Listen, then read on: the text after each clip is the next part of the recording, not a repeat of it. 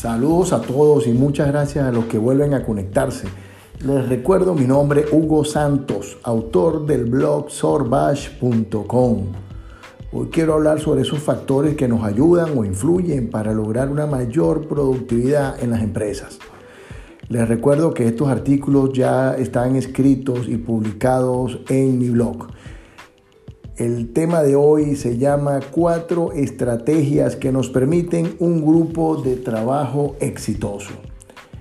El número uno y el más importante es tener estrategias claras. ¿De qué trata esto? Es una manera de definir de forma adecuada la estrategia a seguir y saber comunicarla. Esto permite formular objetivos estratégicos que orienten las prácticas cotidianas hacia los resultados deseados. No es otra cosa.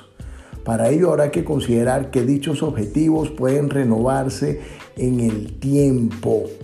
Quiero decir con esto que no están escritos en piedra y tenemos que adaptarnos a las condiciones de mercado. Para eso tenemos el grave ejemplo de la pandemia que hemos sufrido en el 2020 y hoy todavía a esta fecha estamos sufriendo las consecuencias. Saber comunicar la estrategia y saber orientarlas hacia las prácticas cotidianas es solamente una manera de comunicación que a veces tenemos que hacer a diario o a veces podemos darnos el lujo de postergarla dependiendo de la estabilidad del mercado sin perder de vista que una empresa debe fomentar el trabajo unido de cada una de sus áreas y sus colaboradores.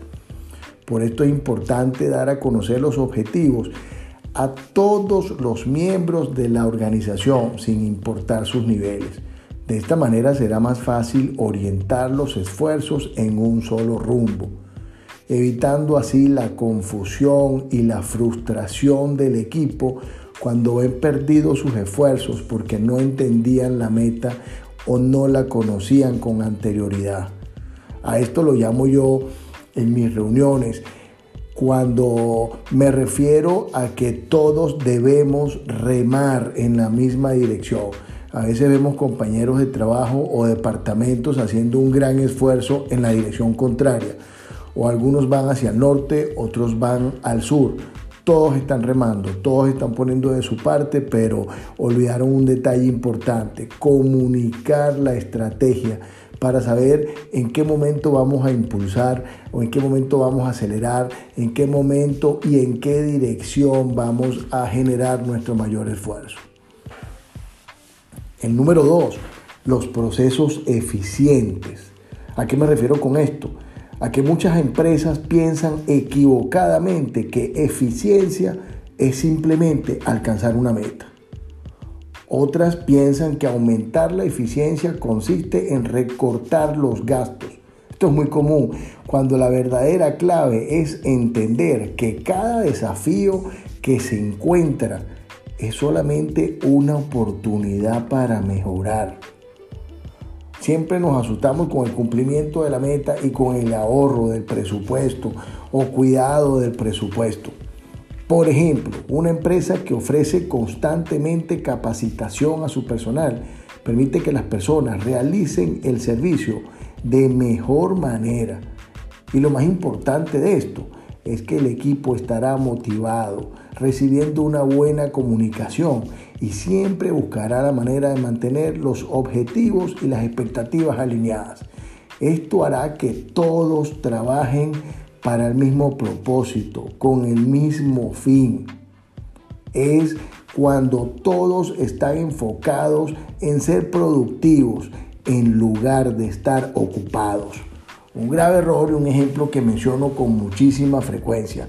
Todos están trabajando, todos están ocupados, todos quieren ser protagonistas, pero no todos están remando en la misma dirección, como hablábamos en el caso anterior.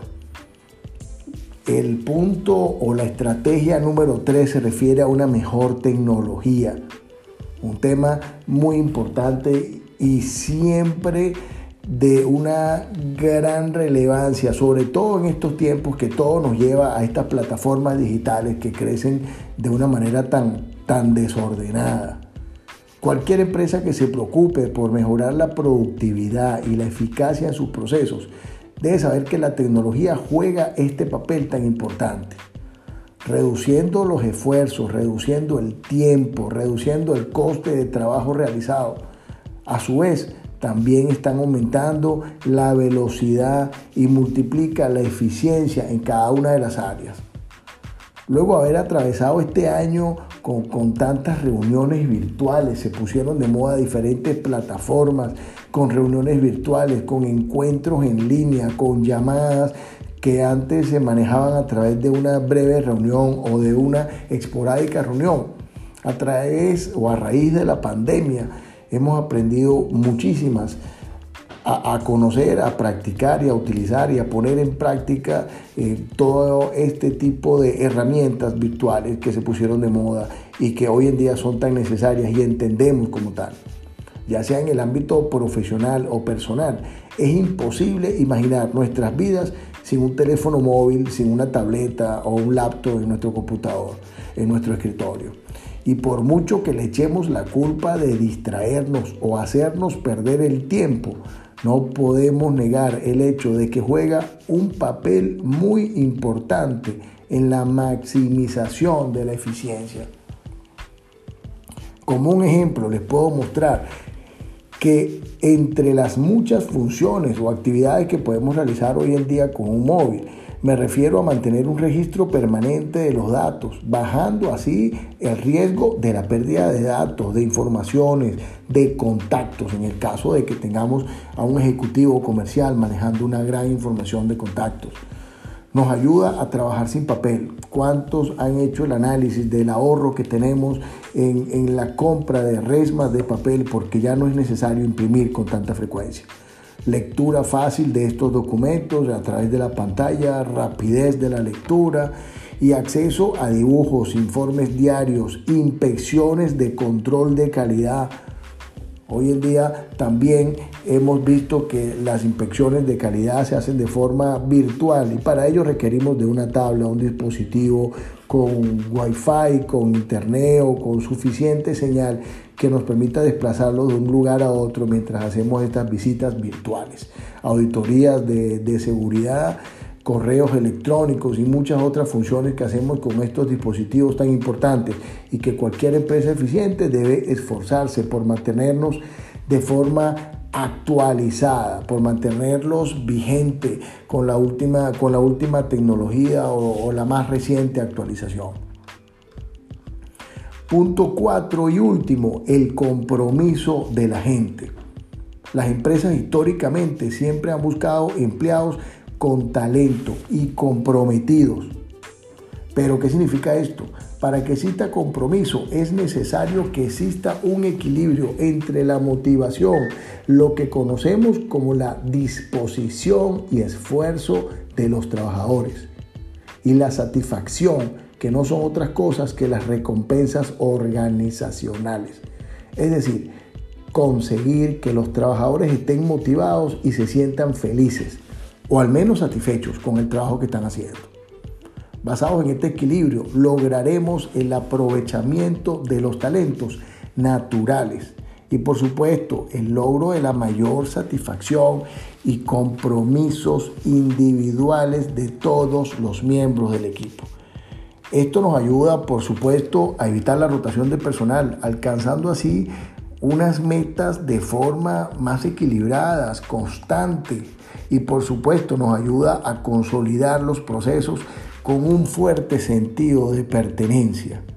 Como verán, estos cuatro puntos elementales podríamos desarrollarlo como una estructura para conformar desde el inicio una empresa eficiente y productiva. Ya para despedirnos, te recuerdo que visites mi blog donde puedes leer este artículo y otros artículos similares. Dejarme tus comentarios y hacerme saber cuál es tu opinión con respecto a ellos. También puedes ubicarme en las redes sociales como arroba sorbas. Y recuerden, el triunfador no nace, se hace.